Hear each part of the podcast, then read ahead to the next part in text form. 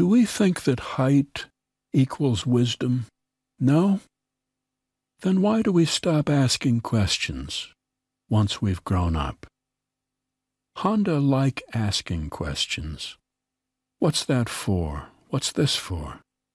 What if it was smaller, taller, thicker, quicker, oblonger? And our favorite question of all, is that the best you can do? The thing is, when your whole philosophy is based on the power of dreams, you can't help it. You're never satisfied. So while we'll always be as questioning as the children we once were, the one thing you'll never hear Honda ask is, Are we there yet?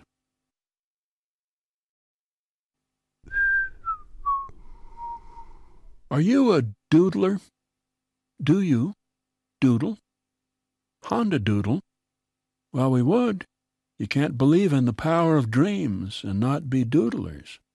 Envelopes, menus, the margins of financial spreadsheets in the middle of an AGM, nothing and nowhere is sacred. Well, you never know when you're going to have a good idea, do you? Or for that matter, when it's going to have you. There is still, of course, the small task of making that doodle a reality of having the determination to turn it into a living, breathing, working thing. But if you ask Honda, there's no point being a doodler if you're not a doer. Would you buy a car from a man with a big toothy grin who said he believed in the power of dreams? Probably not.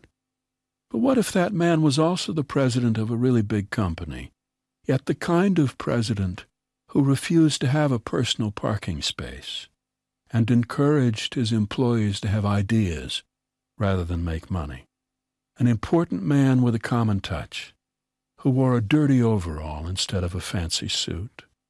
A man who, if he was alive today, would be horrified that we were talking about the past instead of getting excited about the future.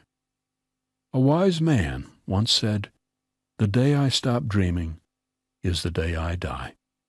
His name was Soichiro Honda.